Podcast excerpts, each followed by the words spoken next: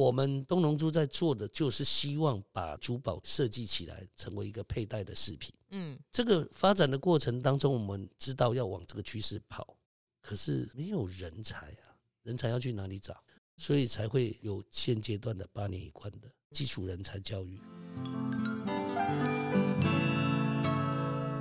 欢迎来到我们米博士的艺术诊疗间，大家好，我是陶博馆的米博士，我今天又来了。今天访问的不是陶瓷，诶，我们今天要进入一点点珠宝的领域。那我们邀请了东龙珠钻石集团的执行长张方荣先生。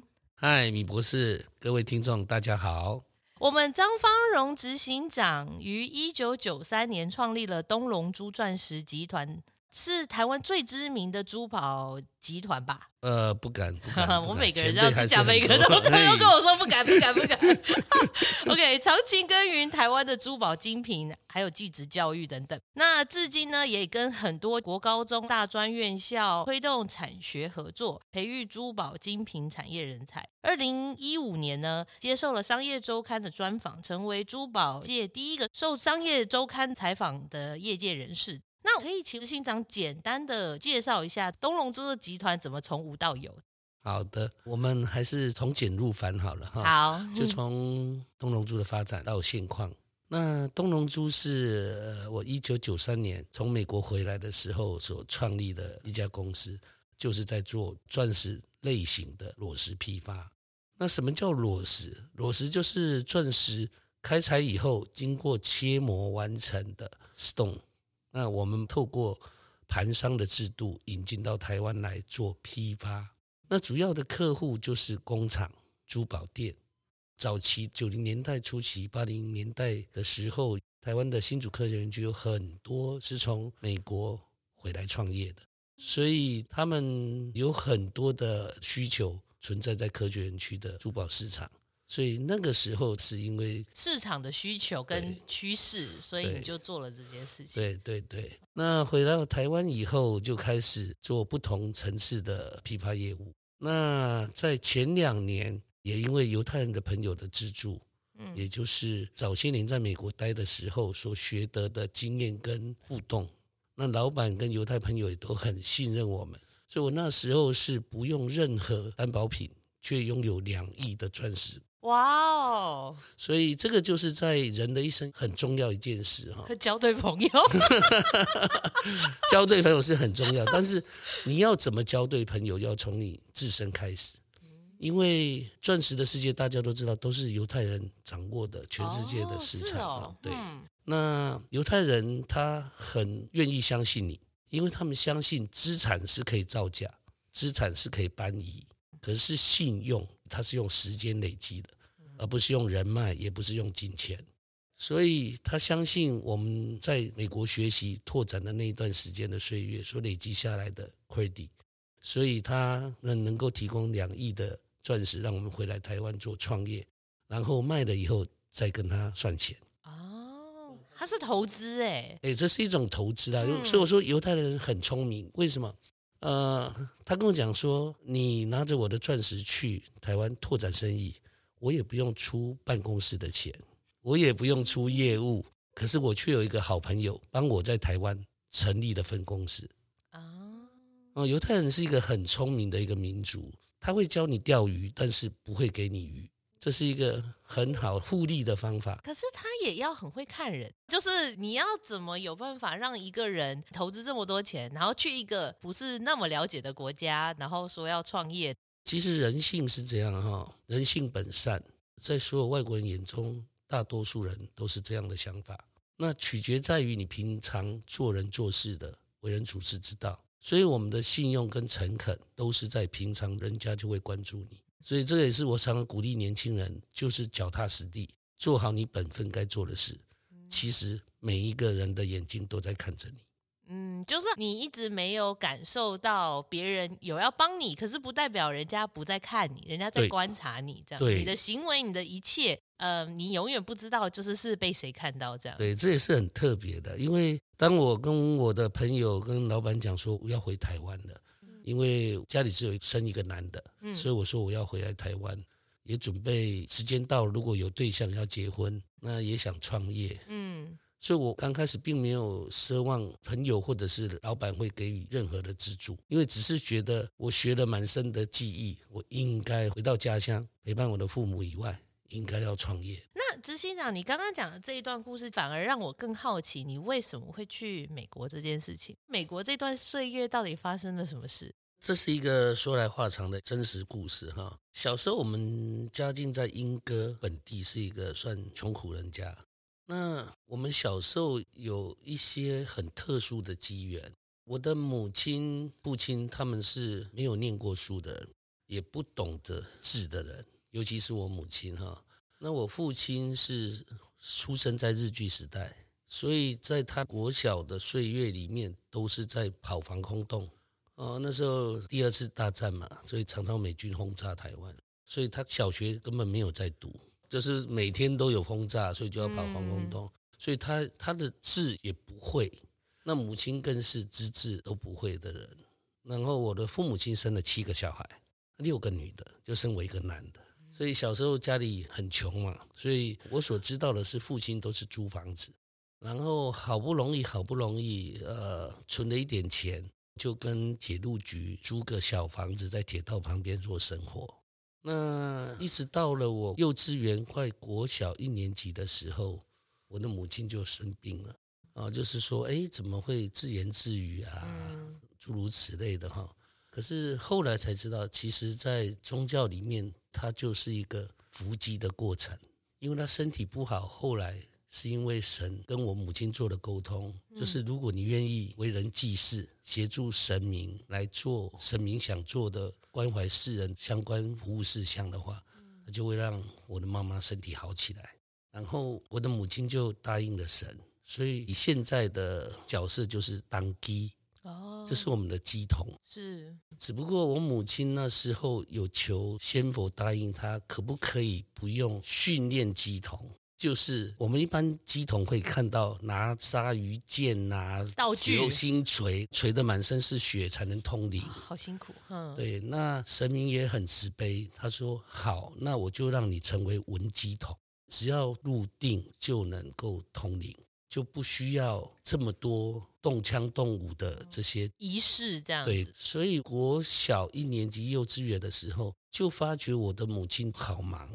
她好像是别人的母亲，而不是我的母亲。嗯，因为她每一天都要帮众生服务，在那个年代有很多科学或者是医疗没有办法处理的事情，有很多人还是希望借助宗教的力量啊，不管你是天主教或者是基督教或者佛教、道教，那我母亲就是扮演这样的一个角色来服务众生。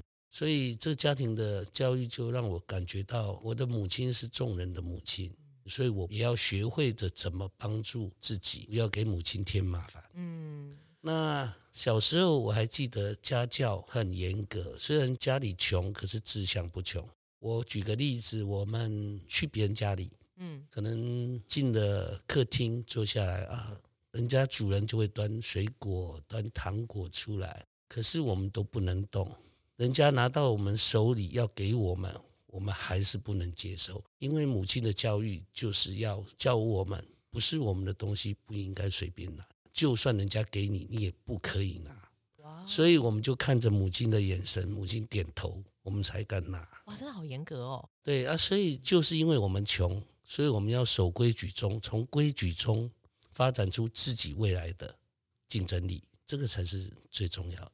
那也就是这样的过程当中，那自己年纪小的时候也也会吃醋，我们就会问神啊：如果你那么厉害，为什么我们这么穷？对不对？对啊，本来就是为什么我家还是这个 状况？那为什么我的妈妈就要这么累？然后我有事情要问神明，你每次都说叫我不要问哦，阿，神有一次就跟我讲说，将来你长大就会懂，你就会成为天下所有母亲的孩子。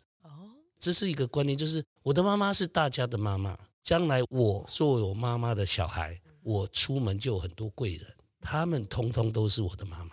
但小时候应该很难理解吧？对，就是小时候不是那么容易理解这个道理。嗯、可是当你长大以后，你会发觉，从小时候培养的家教、身教、言教，一直到观念，长大以后我们就谨守分际，该做什么就做什么，所以就很自然都形成自己的一个行为逻辑模式。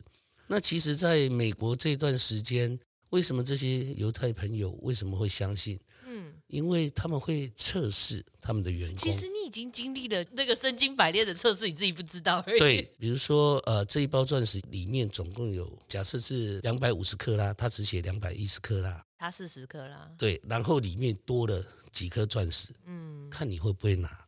还是你会如还会说，你如说，哎、这个，不好不好，这个不对了，这应该退回去公司的。啊、呃，有的时候黄金会多一块给你。哦，但是真的是把人心抓在那个。其实这都是他们在做测试的，这是管理学上的测试，就是钞票放在你眼前，你拿不拿？你拿了也没有人说，也不会怎么样，也不会怎么样，嗯、没有人会说话。嗯。但只有他们知道，对，但是他们将来就知道升迁该升谁，对谁给予的货物要加以盘点。你们的信用值就血淋淋的被标示出来了，这样从这里面找出相对的管理人才。嗯，管理人才是要很认真挑选，所以这是合理的啦。所以家庭教育这件事情，在你职涯中的这个基石很重要，哎。对，所以我一直到现在，国中、高中到大学任教。还是一样，我都跟跟这些孩子们讲，我说你们功夫再厉害都不是最重要的，品德教育才是最重要的。因为人是要不断的学习，没有哪一个大师被称为大师以后他就不进步的。哦，是真的。所以当你要不断的学习的时候，总有一个小你年纪几十岁的人比你还厉害，那你必须要向他学习。如果你自认为你已经够厉害了。就不会有人愿意分享他的经验，让你知道的更完整。因为你是他要打下来的标靶吗？他们要跟你讲什么？所以我们还是以善为乐啦。所以这也就是造就我们为什么会有这么多朋友愿意协助东龙族的发展。那因为他们看见的是一个合作伙伴，而不是一个竞争对手。哦，从你的员工变成朋友，再变成 partner。这反而更扎实吧。通常我们的做法是说啊，从朋友开始找，有没有？你是不太了解他，但是你从员工一路测上去，变合作伙伴，然后才变朋友，真的是很高境界。我说实话，我们亚洲的公司会有一个跟国外的公司不一样。国外的公司有可能是老板、员工，然后朋友，然后变伙伴，然后开始共创未来。可是亚洲的公司是员工一离职就变敌人。啊，因为你有可能把我的 know how 带走，嗯，是是是，开创了另外一家公司，又来 PK，他就开始分支出去了，这样，对，所以这个是观念问题了。因为世界的饼这么大，七十六亿人口，台湾只有两千三百万人口，所以我们常常讲说，两千三百万人口还吵什么？还有七十六亿的市场，大家可不可以合作一点？我们把那个七十六亿的 market 拿下来，好不好？对对，这个才是最重要的。所以以和。以善为乐，这是非常重要的一件事。就是我们能竞争去哪里？台湾就这么大而已啊！你再不合作，格局的问题，真的。对，对。那所以后来你是什么机缘去美国的？呃，因为我一直有宗教信仰。嗯。那父亲在我高中的时候把身份证借给一个朋友，就跟我父亲讲说：“你的身份证，我在银行帮你开一本支票本。”结果就给货款，当事人没缴，那票是我父亲的嘛，所以我那时候我父亲总共被开了有将近三千万的钱。那个年代的那个钱，你知道忠孝东路一平才四千块，我父亲的支票就被开了三千多万，太夸张了。那就是因为相信朋友，而且是很好很好的朋友，通常都是很好才会变成这样。对对，可是我父亲没有选择跑路，然后选择面对跟承担。他也是一个很好的身教，让我长大的过程中面对问题，我不会选择逃避。嗯，所以我父亲就坐下来，慢慢跟上百位债权人，再开始看怎么偿还。那我父亲他们就很拼了命的在赚钱，所以我在国中的时候会想说，台北来的阿姨都会问我妈妈事情，可是又欠人家钱。怎么这么苦？我家怎么这么穷？这么苦？很矛盾呢？对啊，对，神，你这么灵验，都可以帮众生解决问题，你为什么解决不了帮你办事的人？对，我们家为什么要变得这么苦？我曾经在国中的时候，就是觉得我不相信神，因为他骗我。可是现在回想，他就是一个训练跟教育。磨练期。对，所以那个时候，尤其国中生叛逆，就觉得怎么有这种神？那神就慢慢的给我们做预化，然后父亲就赚钱就开始还。所以也就是这样的磨练，然后在叛逆过程会怀疑为什么人的命运会是这样。那我在国中的时候就看到台北的阿姨来，穿着很漂亮，很时尚，很时尚，然后他们会戴戒指珠宝，然后我就会好奇问她，嗯，我发觉他一个戒指居然可以买我们一栋房子这样。我就想说，我们家这么多债务，嗯、本来已经穷了，又加上债务，债务，嗯、那怎么办呢？我就想说，如果我变成黄金，起码我有四十五公斤，是是高国中生而已，四十五公斤，五十公斤的黄金，哇，那我就可以还很多钱人家了。嗯、那如果我变一颗钻石？那就更不得了了，四十五公斤的钻石，你知道有多少钱？好多钱。对，那时候的想法就很单纯，单纯就是如果可以帮家里忙，这样不知道该有多好。真的，因为对于一个小孩子来讲，他是很急迫的想要帮家里解决这个无敌大麻烦。这样，那时候是这样想，嗯、当然不可能变成黄金给爸爸妈妈还债，是没错，不可能变成钻石。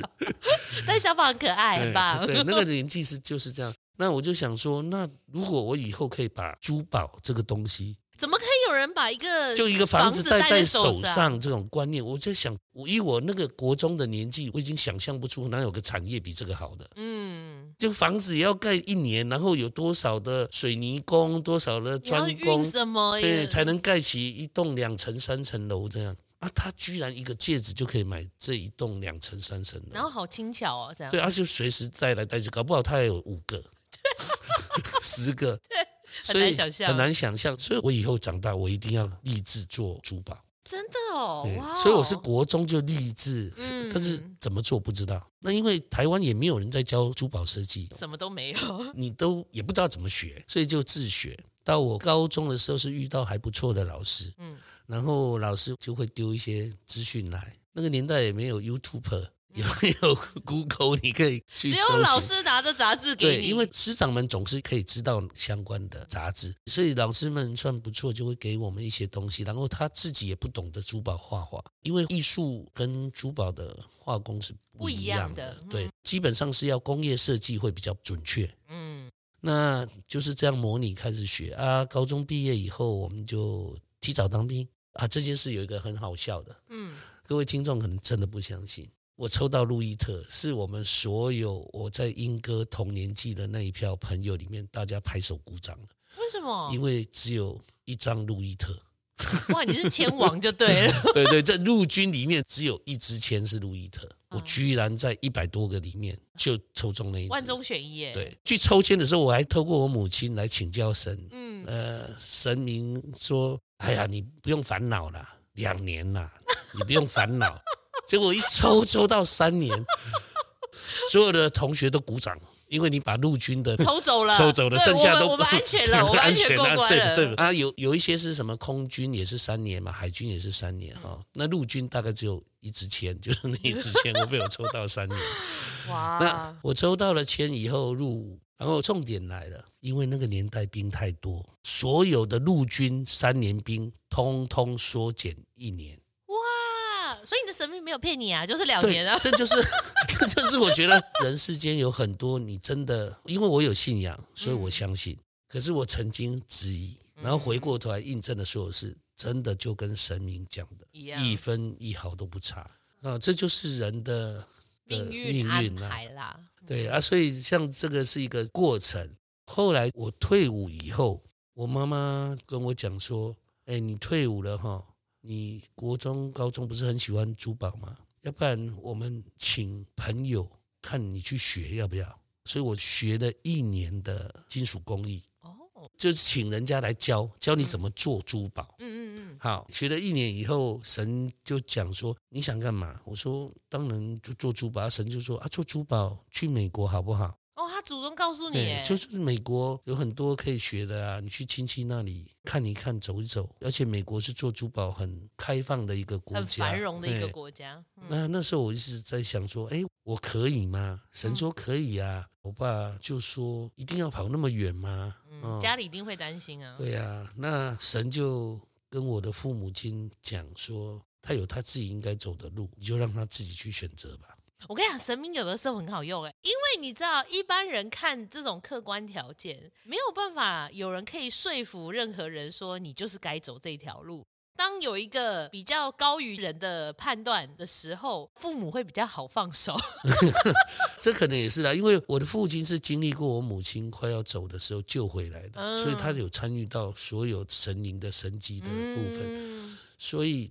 我的父亲也就没有特别，就尊重吧，这样子。嗯，所以就是这样学完了一年的技艺以后，我就去美国走一走。那个年代我只有高中生学历哦，可是要出国真的很难，尤其美国，因为美国在台协会他怕年轻人去就跳机。那个年代很多台湾人是这样哦，有很多公费去留学的，最后也没回来。想办法留在那里，对对，就是在那边应征，嗯、就留下来取得居留权，然后就变成美国国籍。他对他好像在那边只要待满多少年，五年，就是五年，然后有长期待满一年，你就可以申请。所以他有一些法令的问题，那个年代是有比较宽松一点，大家在钻漏洞。对，就是有一些灰色地带了，嗯、应该这样讲。所以那个时候我是拿着观光签证，可是居然能过，我也不知道，因为神就跟我讲说，你第一次去签哦，签个经验。然后第二次你就会过了，签一样的东西吗？对，签签证一样的东西，也、欸、是很特殊，我也不知道他凭什么哈，怎么会驳你的？的对。然后刚开始亲戚或家里就说啊，不然先读书嘛。嗯。可是我才高职毕业，读英文的书好累哦。嗯，可以。真的文法什么很跟不上，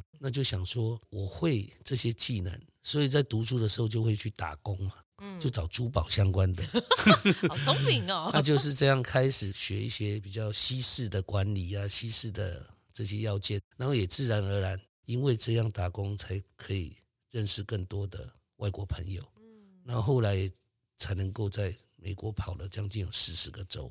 所以那边的打工一开始你进去的内容是什么？生产线哦，我会画，我会做嘛。嗯，可是我不见得很会说。后来就是因为这外商公司的业务端有需求，嗯，什么需求？因为我们在那个年代，美国的戏骨形成，台湾的这些年轻人赚了很多钱，对，所以他们在戏骨任职要买珠宝，可是没有人会说闽南话。所以就开始问，哎，我是哪里来？我说我台湾呢、啊。他说你们台湾是不是有一种话？哦，我说哦，那是闽南话，嗯，客家话。因为我不知道他在问什么。他在问什么？我们有这些这些这样子。他说我们有一群客户在科学园区，消费力很大，可是好像亲和力不够，因为这些人都台湾人。哦，所以。他相遇故知，是他相遇故知，亲切感整个爆表了。所以你说什么，他都相信你。哎，理解理解。他就说：“哎，你又会做，又会生产，然后你又会卖，那钻石真的假的啊？好跟不好啊？随便的。嗯，刚开始你业务去跑的时候，他会质疑你，这些都是高科技的知识，精英这样子，他们都会怀疑，哎，你这个商人一定是为了卖什么卖什么，为了赚钱啦，什么都讲得出来。对。所以就是这样开始做业务，所以变成说，因为你台湾人的背景关系，所以你开始变成业务，专门去接洽亚洲的客户吗？是这样吗？呃，应该是说这些高高级在戏谷的工程师，很多都是台湾。公费或者留下来的哦，是，哦，公费读完没有回来台湾，对，没有回来，然后在那边赚大钱，对对，赚大钱的，然后后来又回来新竹科技园区创业。哦，我为什么会回来？就是我很多戏骨的客户回来台湾的科学园区，然后我是同一批耶。呃，朋友还是会介绍朋友，是，当然，就是你的人是好的，嗯，是诚恳的，是诚信的，所以自然就会生意就会扩开嘛。所以你在美国，你说你跑了四十周哦。是说，所以你每一次跑，你最主要是什么？推销你们家的产品，还是什么？呃，应该是说，嗯，在国外的公司待，它就是除了生产线以外，它还有行销业务。那行销业务，它有可能卖裸石的部门，有卖成品的部门，有卖不同部门。嗯，那依照客户需求，我们做业务部门就什么都要做嘛。嗯，对啊，那服务这些矽矽谷的台湾的这一票人。其实是不会花很长的时间呢，又不可能三百六十五天一年都在那里。当然当然。所以其他的空档就开始跑跑每一个州，就像我们跑批发。哦，就带着成品，然后到 L A，嗯，或者是萨卡莫尼卡，或者是丹佛，这样就就是每一个到处跑。那它的行程大概会配合呃秀，我们叫 Jewelry Show，台北珠宝展，对对对对对对。然后比如说美国那个年代的秀是四五是批发，六日是开放给一般的 retail 的 customer。哦，所以他就是对对，前两天是要 Jewelry License 的人才能进场。就他把客户 VIP 区先上对对对对，VIP 先挑完货，对，然后剩下的啊，可是他是四五才开始，所以公司跟公司要不要竞争？要，啊、要，所以我们星期三、星期二就要先去当地的 downtown，嗯，先去跑那些老客户珠宝店。就是先让他挑啊，挑完以后我们再去秀。哦，你你先跑 V V I P 这样子。对对对，就是就是长期的客户。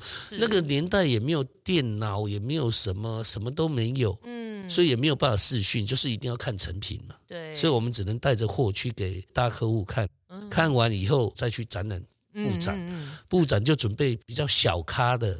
你就是把那个龙头先抓住之后，你反而就省事了。对对啊，然后我在秀场里面的就是什么自己卖的这样这样的，就是再小一点的店这样。对对对对，大的你先做，再来做小的。嗯啊，最后的礼拜六、礼拜天就是做散客的，然后就是这样慢慢学，然后也去过这么多州，然后认识更多更多人，真的。所以你的视野会改变，你的观念跟态度会改变。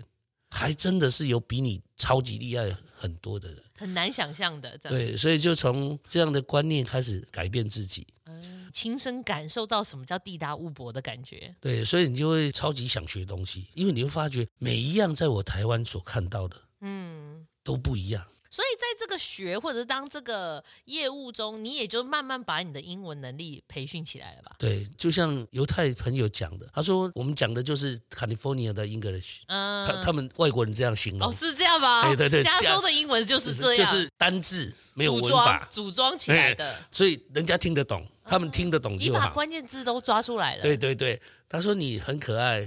很聪明，最厉害就是有办法从别人口袋把钱拿过来，而且他还跟你很开心的说谢谢。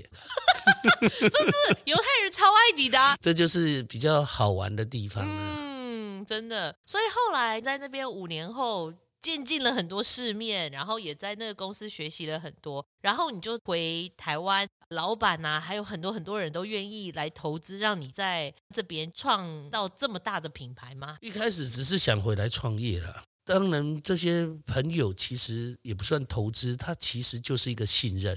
嗯，因为他们的意思就是你该做老板，就像一个犹太的朋友，他们是家族钻石商，他就跟我讲一句话，他说有一天你也会像今天这样，因为遇到一个好人才，你会鼓励他去做老板，哦，而不是做你的员工。那大家他也要有那个胸襟诶，我觉得这就是我一直觉得。我们将来创业完成以后，我们也应该鼓励我们具有开拓性人才的同事们出去创业。我们应该支持他，虽然他资金不够，可是我们多一个朋友，多一条通路，对，有钱大家一起赚。所以我的犹太朋友就是这样跟我讲，他说你很厉害，很聪明，可是我不可以把你留在身边，嗯，一直做我的员工，而是你应该去做老板。所以我回来的时候，就是他会资助我们。这些钻石嘛，所以我回来的前两年赚了快三千万。哇，你家欠债一下子就没了？呃，是吗？也还在还呢，我还到三十五岁才还完。哇哦，OK，因为你还是要补贴人家利息嘛。当然，我们答应过别人的事一定要做到。这个就是朋友在资助我们，做我们的后盾，所以我们就可以去卖回来创业的这些朋友。只不过他们比我早回来创业。所以他们科学园区已经立足了。那一个人买就会介绍他所有的朋友买，大家都是科学园区有钱的。让他肯定你的产品之后，他后面还有大把的人就是要排队跟你买。对对对。但是这有一个很重要的因素，就是在一九九三、一九九五、九六的时候，东龙珠有一个转折。嗯，因为我发觉如果我继续这样做，那顶多就是两千三百万。嗯，对。可是我想做七十六亿的人口。所以我那时候放弃既得利益，开始做工厂。因为这两年我发觉我可以卖他钻石，可是要设计啊，要制作啊。哦，那制作我会做啊，可是我如果做了，我又没时间跑业务，因为我是刚回来创业的人。对，是。哦，那我跑的业务又没有人做，我找师傅做，有的师傅。有师傅脾气，就跟我们陶瓷界也有老师傅有一些脾气。人的问题最麻烦。那、啊、我们要沟通，他又觉得这样不行啊。对，或者他不理解你在讲什么，你可能想要做一个新的东西。因为我要做很创意的东西，我说你可以帮我做吗？他就说那你去找别人。所以我后来开始就不再卖钻石了，嗯，而是开始着眼生产制造线，因为我朋友本来就有工厂嘛。这些外国人他本来就有生产线，只不过他的生产线在美国、在欧洲贵嘛，对，是不如我代工哦。那我在台湾代工卖给他们便宜啊，对对对，工费便宜嘛。结果就从本来跟他拿钻石来卖给台湾的，变我供应商了啊、哦，供应商了，是是是，你变供应商了。本来是他是供应商，对，像我变供应商了，供应商了，对，主权回到我这儿了。对啊，因为钻石是他出的，对，我代工而已，是是，是，我就赚工费，所以我在九五酒店做转型。Okay. 然后一直做到一九九九年、两千年的时候，我发觉不对了，因为中国崛起了，风向变了。对，所以我发觉我一定要改变，因为这些老板或朋友的工厂，他们开始从大陆进货，因为工资比台湾更便宜，更便宜，糟糕了。哦、对 对对，所以你就要开始转型，所以我就开始做一些中价位的技术转型。可是觉得中价位的技术转型的过程当中，我发觉不对，所以我在两千零三零四又做了转型。所以每一个阶段六到八年都是一个淬炼期。哦，因为当你在做转型的时候，你会发觉中国也在进步。嗯，它虽然廉价便宜，进步速度速度太快。对，所以我们说中国的经济叫跳蛙式经济。我举个例子，传统经济就是我们小时候。是不是开始有手摇电话？是市话，然后再来开始开始 BB 扣，才有行动电话。对，中国不是诶、欸，中国是没有市话就直接开始手机了。所以中国是从市话，呃，打到什么村办公室，然后叫那个人来听，然后突然之间在三五年就啪开始有手机出现。哦，这个就是跳蛙式经济。所以跳蛙式经济跟普通经济学是不一样的。所以中国的跳蛙式经济学有优点也有缺点，因为它可以集中在跳药的每一个阶段，嗯，它不浪费资源。对，但是缺点是什么？只要有一个事件很严重产生，嗯，你断货以后，你可能制成端就接不上。所以从九六到两千年左右，我们在台湾就是 cheap cheap cheap。可是中国比你更更便宜，所以你必须转型，做做高技能的产业升级。对，因为你比不过人家。我在产业升级那八年，从两千年到两千零八，一样被中国压着打。哦，因为他在仿冒的过程当中，他也在进步。对，没有错。这个也是一个很特殊的现象。现象。对，所以我就发觉不对，我就想到了当初我在卖钻石很容易卖，可是要做的时候很难。所以那个老师傅去哪里？嗯，老师傅要学多久才能有这样的功力？我就开始思考这些问题。做普通的珠宝，半年一年就可以了，就可以生产。嗯，可是要老师傅的好的精工，可能几十年。这是无法用跳蛙式的哦。对，所以我就开始发觉，我应该要培养人才，因为你有钱，中国他比你更有钱。我买一台，他买五台，所以他买得到，他也能够生产。可是最高端的顶级珠宝，就是我们讲的佳士得、苏富比或英国皇室、欧洲皇室的珠宝，它不是你用机器量化可以跟得上的。因为有钱人他要的是什么？手工做的。所以从零八到一三年就拼命的开始转，那这个转型过程就会开始面临挑战嘛。嗯，因为机器都可以买，人是最难买。真的，你有钱也不一定买得到。而且我们用现阶段来看未来的产业的，台湾有哪些产业是需要人的，而不是钱或机器可以取代的？就我们就要开始身形了。嗯，哦，台积电因为高制产，它有个高门槛，主要是技术门槛太高。对，不然英特尔比台积电更有钱，它也可以做。为什么晶片还是做不过？因为技术没有跟上。所以它除了资本要大，技术人才才是决胜负点。好，面板。美国也不想做面板厂，因为面板资本额大，但是没有技术，所以给大陆做就好，他买便宜的面板就好了。对。那台湾有哪些传统产业可以升级的？珠宝就是一个，因为现在的科技，珠宝在量化跟质化，其实机器人可以相转。可以相转的。因为 AI 可以取代的就是什么？数据规格化的东西。对，是。那所以我们在讲说产业链的问题，就是如果你的东西是因为量化跟质化的问题，这些都 AI 可以处理。如果你已经牵扯到情感、艺术，不是 AI 可以处理。没有错。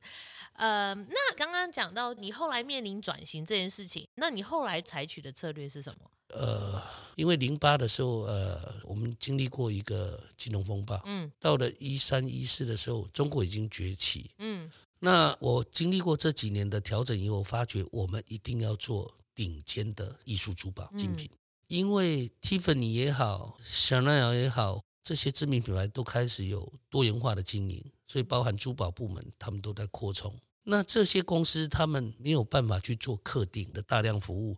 我知道他的超级 VIP 有，可是，在一般的香奈儿的店，你走进去说我要定制什么，他是不接受定制的。是，所以你去看品牌有一个问题，就是他不是卖你斤重，他是卖你品牌价值。对，比如说我买这个衣服，不论我买 S、M 或 L，它都是一样的价钱啊，不会说我布料少一点就便宜。对，对对对，这就是品牌价值。嗯，所以它就是会量化、质化共同成长的一个业种。嗯，所以我开始发现。如果我的企业要永续经营，必须超脱于一般的经营管理，所以我必须选择一个没有办法用资金跟时间来判定它的品牌价值的。为什么我这么讲？哈，说钱我没有 Tiffany 有钱，说时间。我永远是在一九九三年成立的，我永远落后他一百七十五年，好多、哦，对对的，经过五百年，我还是输他一百多年嘛，哈，没有错。只要他还存在，我还存在的话，我们就是永远。所以时间跟钱，我是比不过他，嗯、那我起码可以比技术吧。我开始做一些 Tiffany 五十年前、一百年前做过的事。嗯，因为他们以前那个年代的工是真的很繁复哎，因为没有科技，它是纯手工，所以我在做他一百年前做的事。哇哦，就是手工制成。那科技可不可以辅助我们？当然可以啊。手工有手工的缺点，嗯，科技有科技的好处，嗯、对。所以你怎么去交错运用？这个就是我在做转型要做的事。就是如果我们所有的宝石、钻石这些东西如果都没有金属，是不是很棒？对。那既然金属是一定要存在的介质，对，那可不可以把介质压到最小，然后看钻石的面是最大？哦，你说金属辅助去支撑这个宝石的面积减少，对，让宝石呈现更漂亮、更漂亮、更大嘛？对，不然你的宝石这么大一个就被盖到这么大，然后又重这样子，然后你的金子也会重，那成本就会增加啊！是是是，哦、啊，所以我们就是从技术面、产业提升、降低成本。可是这个是机器可以帮我们嘛？那人呢？呃、所以我们回到刚刚讲过的问题，嗯，有些人在想什么？有些人想的是，我总要有一个是你没有的吧？你买的十克拉，我也买十克拉，大家钻石都一样等级。这不是财富的展现的方式。哦，这个就是 嗯有钱人世界里面他们要的东西。对，他们在追求一种全台湾、全世界只有我有，或者是限量版的，你买都买不到的。哦，我要的就是独特性，最好是手工，不会再有第二个，不能量化的。嗯，所以精品珠宝就是我们在一三年以后转型所调整的方向跟节奏。也就是说，我们希望公司本来有百分之三十在精品珠宝，百分之七十在量化质化的商品，要把它调整成为百分之七十手工精品珠宝，百分之三十量化的。嗯，为什么量化在我们东龙珠未来还是必须存在的？因为量化是训练员工最好的基本盘，这样吗？对，呃，你要先会爬，嗯，才能走。再来跑步，你不可能所有的员工都是跑步，因为他会退休，他会老。那、啊、你新员工进来怎么训练？对，你要一直有一个循环。对，你还是要有让他成长、循环学习的机会。嗯跟磨练的机会，对，所以你必须还是会有一些量化。对，因为你最后的目的可能是高精品，对，不是为了短视尽力说啊，只要用这个就好了，我干嘛还培训你？可是到时候你真的需要这个人才帮你做很精致的东西的时候，他连基础都没有，他就做不了。对，博士你讲的对，这就是我们讲说为什么我们要转型。是，那所以后来这个转型的突破点是在哪里？呃，最传统的方式当然是秀嘛。秀自己，让世界看见你。嗯，是。好，网络世界来临的时候，你当然可以去脸书，或者是 eBay，或者是国外的网站，对，去秀出你的你的成品。对对，阿里巴巴或者展览，最简单的就是每一年的国外展览，你去国际珠宝展，你呈现出来的工艺，这些厂商就会看见你。然后内行的他们一看就知道，啊、这个是机器做的。哦，真的有这么厉害、哦？对，这个是手工做的，所以它会有差异性。所以别人看到你们做的这种高精品，他们对你的定位会是什么？呃，因为客户也有分，嗯，客户有一般的珠宝银楼，也有做盘商的银楼，做批发的、嗯、量化的，那也有连锁店品牌商。就像 Tiffany，他就是自己有生产线，自己有自己的连锁店。这些林林总总客人层次不同，那也有就是我们讲的藏家或皇室，就是在世界有皇族的地方都有成年礼。哦，所以你还记得呃，日本那个小公主啊，是她说她省略了一个皇冠，她跟人家借的，她不用再做一个。传统上每一个皇室的小孩成年的时候都必须都要有的，哦，这从欧洲、日本都一样。对，那以我只是举日本那个，他说他不要，不要，他省了一个几百万、几千万的皇冠制作。真的，哦，这个这个是一个礼俗。是就是对他们国家的皇室，这是一个很重要的庆典。对，是。所以一般来讲，我们在做刻制艺术珠宝画的，就是皇室珠宝或者贵妇群，嗯，就是很独特的客户需求。那也有一票叫做专业经理人，专门在找货的或者找工艺的。哦，就是他们很有钱，嗯，可是买不到好的宝石。我举一个例子哈，我举一个例子，全世界的粉红钻。不管你哪里产的，澳洲产的、呃，印度产的或非洲产的，一年可以磨成一克拉以上的全美的全美的粉红钻，不会超过五颗。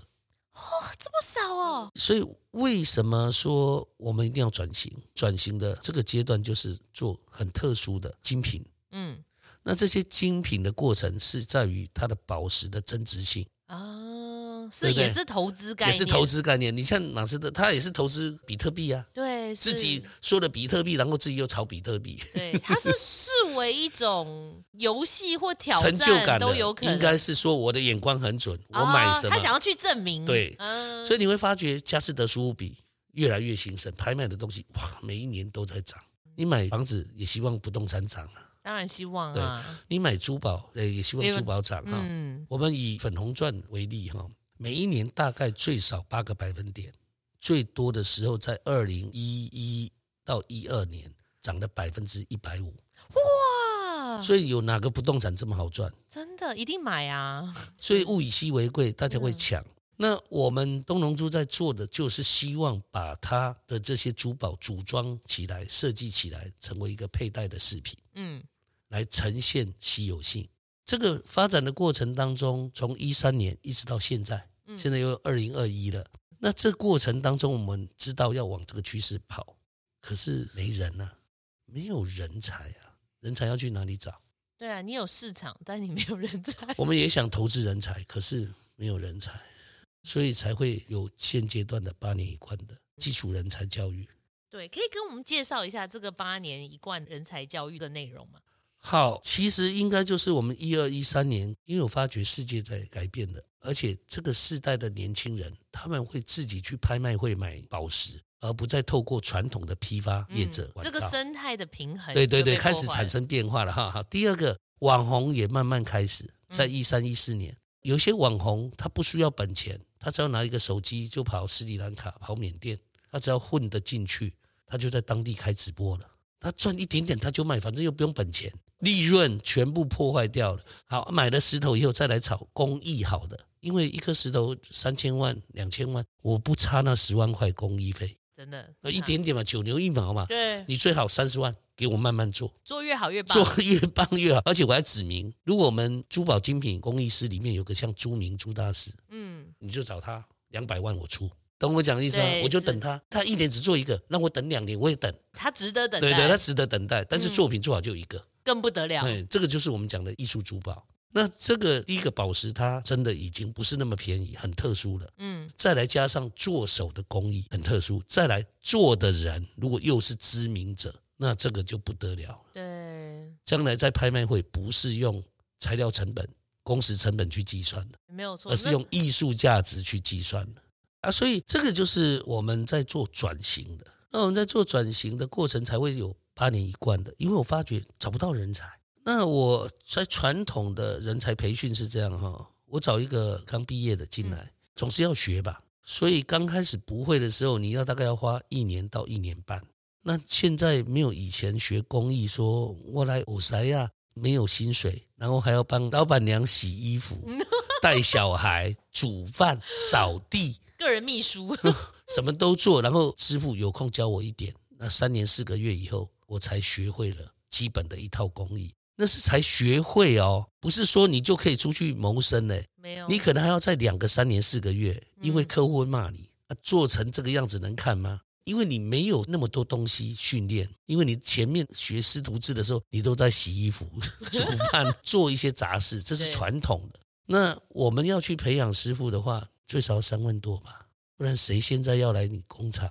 对啊，啊，这三万多一年多没产值哎，这是投资下去啊。你就算一下好，一年算你四十万，你一年半到两年要不要八十万？那你给他相破的钻石跟宝石，所以我训练一个员工要有产值大概要一百万。我我在想，我如果把这每一年要花的一百万两百万训练一个到两位，我为什么不来做技职教育？嗯，虽然苦一点，要十年后才看得见。那我如果一样两百万花一千六百万，十年以后搞不好给我五个哎。可是将来每一年都有五个，对，真的。从英歌国中、英歌工商，一直到我们的私立景文大学来做衔接。然后因为国三一年嘛，高中三年就四年了，大学四年就八年，所以才成为八年一贯的技职教育。那这个技职教育推广的方向，将来出来以后，假设有三百位，我估计有两百个可能会被外国公司挖角。因哇，你这么看好哎？不是台湾的问题，日本缺工。世界的问题，瑞士钟表一样，钟表珠宝它缺工，英国、法国都缺工，所以你现在做的是它能够用的。应该是说，全世界的技职教育这件事情应该要重新起步，然后再把它往上拉起来。所以，就像张明文局长我们在聊的，什么叫新技职教育文化？我们传统的技职文化在三十年前、四十年前的年代就是放牛班，不会念书的、不喜欢念书的，通通集中在一个班。然后就带你去看一下那个电子厂在做什么啊，不然以后你就学一样技能。那很多传统业又干脆就是什么，连国中毕业就直接就业了，就是做偶趣味。对。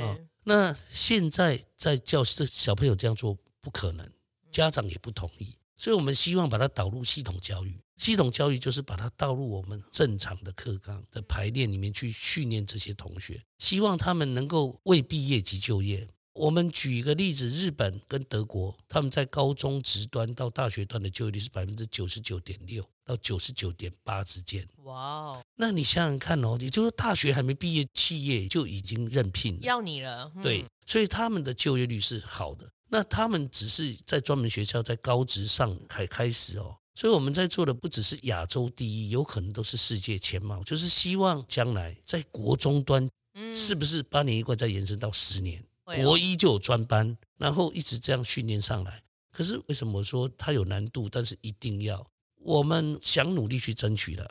我们现在台湾的教育制度，国一就有体育专班了。我们是不是有音乐班？对，还有美术班。国一嘿就有就有专班了嘛？那我们音乐班、美术班、数理之优班都可以国一都有，为什么我们技职教育不能有专班？这是合理的安排。我常常跟这些长官们讨论的一些事项，我告诉他们一个问题点：我说，我们教育到底是迎合家长的需求，还是迎合将来我们台湾发展的需求？教育不是为了选票而迎合，而是应该为竞争力而迎合。当然，因为不管你读一个博士、两个博士，你还是要就业啊。是啊，所以你的孩子也许不是建中。可是他可能是职校的高材生，他是人人抢着要，然后最后只好放出去。建中的是他的员工，他的员工，对，这个这个是真的会发生的事，因为他把他的学程缩短，在尽早的学习，哈，希望能够尽早学习，而将来能够提早就业。举个例子，体育班有一个现象，全台湾多少人打棒球？好多小朋友都有黑豹旗啊，什么什么富邦杯啊，什么杯。请问一下，能够真的打球过日子的学生有多少？结果我们花了这么多在体育班的资源，就真正能够用体育谋生谋生的人有多少？很少。那当然了哈，你另外一个叫健身强国也好，当然 OK 啊，这 OK，这没有问题。嗯，可音乐班呢？真的变音乐家的没几个，真的指挥家、音乐家没有。马友友是几百万个学生里面才出一个马友友。那为什么不让我们的孩子做他喜欢做的事？所以我们也在努力要推动一个，希望能够从教育部的技职专法，你都有体育班的专法，都已经有数理资优班的专法，为什么不给我们台湾未来的竞争力一个机会？嗯，因为我是觉得，假如说我们国中生好了，我根本不知道世界上缺这个东西，我根本不知道有这个东西。可是你去了之后，不是说每一个孩子都一定会走这条路，你是给他一个机会，知道说，哎，其实我喜欢这个，我做这个有成就感。你是把有才能的挑出来，搞不好他这辈子真的就是一个非常杰出的工艺师。这样对对，所以我说，继职教育需要面临的问题，就是在于专法的问题。因为他被现行的课纲所绑死，所以看起来他需要走很长的路去做修法的动作。嗯、那这个当然就是要各级长官都要能够关注了。对啦，尤其是你是站在业界，你看到的是养成的问题。做珠宝，我印象中眼力也要很好，所以他其实有点像运动家。你成为一个 NBA 选手，你能打？三十岁运动员，三十岁已经老了，老了，真的老了。所以我们的意思就是说，在推动这个技职教育，就是为企业、为台湾未来的竞争力。你想想看，我们是珠宝精品工艺业嘛？那我们以前的传统，欧沙亚都叫帕吉嘛，可是我们这个名字会很 low。嗯，有社会地位不高，医师都有个师，会计师都有个师，设计师都有个师。那所以大家要做设计师，不要做帕吉嘛。所以其实我们在国际上是给他定位，他是一个珠宝精品工艺师。所以它的层级其实在未来是无可限量的，是不低的。对，只是因为大家不够了解他。但是其实它的发展是大有可为的，真的是大有可为。我比如说工会就好了哈，我们这个产业链，如果你是一个这样的技职教育的小孩上来的话。最后的考核测验，如果通过以后，最少都五万块起跳。嗯，那如果你的工艺经过两三年再淬炼精品珠宝再上去的话，你大概六到十万没有问题。可是你这样的工艺，你到瑞士。你到英国、到日本，最少是四倍起跳的，而且他们更缺。你如果证明自己是这个佼佼者，不得了了。对，这个就是我们讲的，就是技术型的。那我们讲的只有一项产业嘛，就是珠宝精品工艺。可是你别忘了，台湾其实木工业很棒，然后我们的竹炭、嗯，纺织业其实也有客制化的市场，所以有很多传统产业是适合精准教育的。我我们称这个叫做精准教育，就是我们尽早让小朋友。从国小将来一到四年级做性向测试，人家德国是幼稚园就在玩了。我们中华的传统还有抓周嘛？抓周其实也是一个预测未来的方式，只不过抓周的小孩他真的不懂，可是国小就真的看得出你的兴趣。嗯，是的。所以一到四年级，如果你有兴趣，我们希望推动这样。然后五年级到六年级，你接触粘土银。只是就是说，它像粘土一样，可是它类似烧完之后就变成硬的。对，啊，你再来修修改改，搓刀搓搓这样。那如果有兴趣，是不是将来可以推动到英歌国中就读专班？嗯，这是我们想推动到国一就有专班。那这个专班就不会设限于课纲绑死你，而且有可能像日本，就是一周五天，有一天是国英数，剩下四天都专业科目。这也蛮好的，其实。那进场机制跟退场机制也要有。好，他国二学一学不读了。他国英数并没有放弃啊，对，家长也比较放心啊。对，就是不要说好像都没在念书。对对对，所以我们希望就是说到高中以后，确定就是四天都是专业科目，一天是国英数。我们自己大人摸着良心，自己从年轻到现在也想象，如果你今天从事的行业是你从小到现在一直喜欢的，你三天三夜不睡觉你都不会累。如果这个行业只是因为你要养家活口赚他的钱。你可能做了三个小时，你就累死了。然后每天不想上班。对，然后每天都觉得我可不可以今天不去？不行。我今天心情好不好哦？就是变成这样，好吧，买一杯咖啡，硬着头皮上吧。所以这个就是我们在谈技职教育的问题。所以我们就是从产业链发现，我们必须要产业升级，可是却没有人才。所以与其这样，不如走技职教育。所以我们才东龙珠才会投入大量的人力、物力、跟精力、跟钱财。举办了相关的国中的这些学生的养成教育，高中的学生养成教育，大学的养成教育，希望把它做成连贯起来。我们也在寒暑假举办了种子教师培训营，在英歌国中端有英歌国中所举办的国小、国中的教师培训计划，就是教老师怎么做基础精工，因为你没有师资，怎么会有学生？对，那学生要问你，你不会啊。所以我们在国中端是这样，在英歌工商也举办了高中跟大学端的教授级的师资培训营，希望把这三个阶段从中等教育到高等教育能够串联起来。真的全面在播种哎。对，那这些需要花的很多时间、人力跟物力，我们愿意做，工会也愿意支持，企业也愿意投入，可是法规法条跟不上。这是最大目前的挑战难度，也希望啊、呃，各位听众们，年轻的朋友，你爸爸是不是教育部部长的？是不是立法院相关教育委员会的？麻烦督促一下，是不是给我们一个机会，能够推广继职教育专法，让小孩子们有更多的选项？因为不是珠宝精品工艺而已，当技职专法是百工百业的，是对于未来台湾的教育竞争力、位于产业的竞争力所培养人才要用的。它有一定的需求跟适法性跟适当性，所以也希望能够至少比照举一般专法吧。对，对不对？你不用被课纲绑死。现在我们的专法课纲绑死，一个礼拜只有半天可以学专业，其他都是四 天半。啊、可是重点是专业出来才是最那个在刀口上的东西啦。所以我们台湾的人口数现在是负成长，所以我们的分母不大。我们分母不大，你想从这里分母里面去海捞百工百业的专才，就会产生我们讲的，我们过去这几十年的技职教育真的要反省，我们落后太多了。嗯，你会发觉学汽修的，你出来以后可能换换轮胎、打打气会啊，你叫你修什么？哎，不会，那我就不知道你这四年大学课程在学什么。这就是我们讲的。我们的教育真的有一些问题，对，真的。所以师资的问题其实是我们教育界最大的问题。为为什么我这么讲哈？如果我们的技职教育发展的好，你觉得东南亚的国家会不会来这里就读？一定会，一定会，因为我要来台湾的技职教育系统里面学技能啊。所以教育是很严重的一件事，而且为教者应该要更长远的眼光去看待这个事情哈。所以我们的公司从一三年到现在，可是最近一直从事技职教育培养人才以外，在最近这五六年来一直在做产业升级的最大原因，就是因为我们也知道，如果英哥是以陶跟瓷为中心，那为什么不能把珠宝跟陶跟瓷结合？嗯，所以才开始有茶壶系列的蝴蝶花朵的珠宝饰品结合，然后还有跟餐盘西式中餐的这些餐具的。艺术珠宝组合，希望的就是把它生活艺术化。我们计划未来跟米其林谈合作，吃一个米其林的耶诞 VIP 之夜，然后可能限定二十位，然后这一餐就是三千块美金。当然高级食材、天然食材，重点是每一个盘子上面都有一个珠宝在餐盘上。当你吃完上一道菜端走以后，他把它拆下来就可以别在你身上。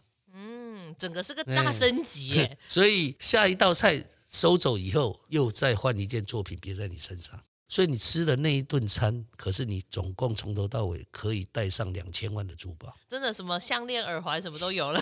对，那你就可以享受一个什么叫做极品艺术餐点。所以这个是我们未来会去推动的。我们的重点不是说在于追教人们去追求物欲的价值，不是，不是，不是。我们的重点是要告诉人们，艺术也可以生活化，嗯，就在你我之间。我懂你的意思。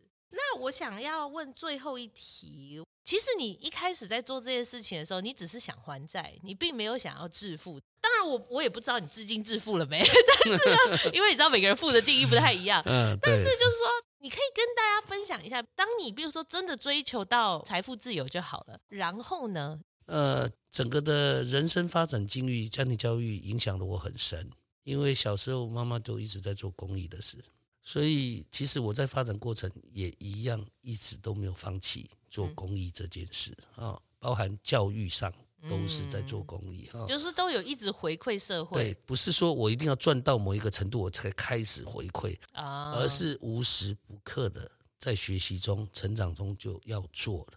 那怎么样才叫成功与否？其实，在我的心目中，没有成功这两个字，因为我们都在学习，学习怎么活，学习怎么死亡，去面对未来哈。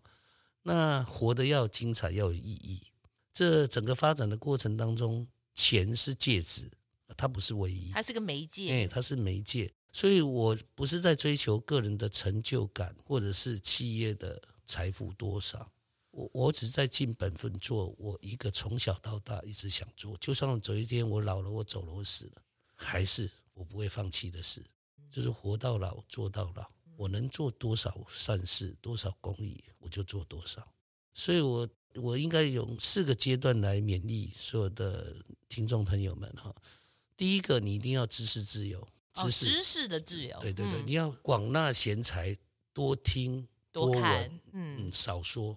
所以，当你知识自由，你就自然会有财富自由。嗯，那你财富有办法自由以后，你就会开始。做你想做的事嘛，财富自由以后，你就要开始寻找人生的自由，然后人生的自由，最后公益的自由。OK，先帮我们解释一下人生的自由的部分，有点抽象。好，人生的自由其实对于我而言，不是我想要什么就有什么，而是需要我帮助的人，他需要什么，我能给他什么，这个是我对人生的定义。就是我可以不再受限于我愿不愿意帮助你，而是我已经希望能够进化到你需要我帮忙，我能帮多少？我就是可以，嗯，我能力有限，我毕竟比如说教育，我不是部长，我是立法委员，我理解，我没有办法去做想做的事，是理解啊，所以这就是阶段性。那什么叫公益自由？就已经开始不分人种物种。你可能是蜥蜴，你可能是蚂蚁，这些都是公益的思想。因为我们不能用人类的角度去看人类的碳排放量，而是应该用万物。因为先佛而言，万物都是生命，哪怕是一棵树，嗯，它也是一个生命。所以这个是我才会讲，这是家庭教育影响的，就是人一辈子到最后，不是在比你有多少游艇。嗯，或者是你选过总统，你有多少影响力？而是你到底能为这个地方、这个社会、这个国家、这个地球做什么？所以你要珍惜你活在这世上的每一天、每一分钟，你能为别人贡献什么？你能为别人做些什么？这是我会给听众朋友一个建议。因为你发自善意，所以这个善意也会回到你身上。对，天地运行，阴阳一定是平衡的。所以人的一生不一定都顺遂的。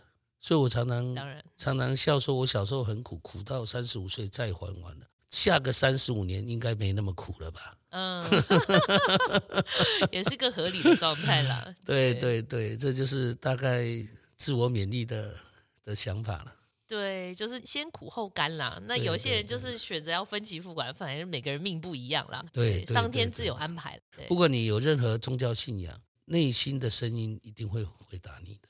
嗯，我相信。好，那我们谢谢我们的张芳荣执行长为我们今天分享他个人的神奇的历程，嗯，还有他的信仰带领他人生的启发，谢谢谢谢，然后还有东龙珠的发展跟他对于产业界的培训跟投资。所以我们也非常感谢，是由我们的张执行长为我们这一块土地多多努力，然后也希望就是我们的教育这个方面呢，可以多多升级，产业升级，然后未来要把七十六亿人的钱都赚进台湾的口袋。对对，也希望我们将来英歌陶瓷博物馆相关的呈现能够带上国际。嗯，因为英歌的发展就是以陶跟瓷为中心。嗯。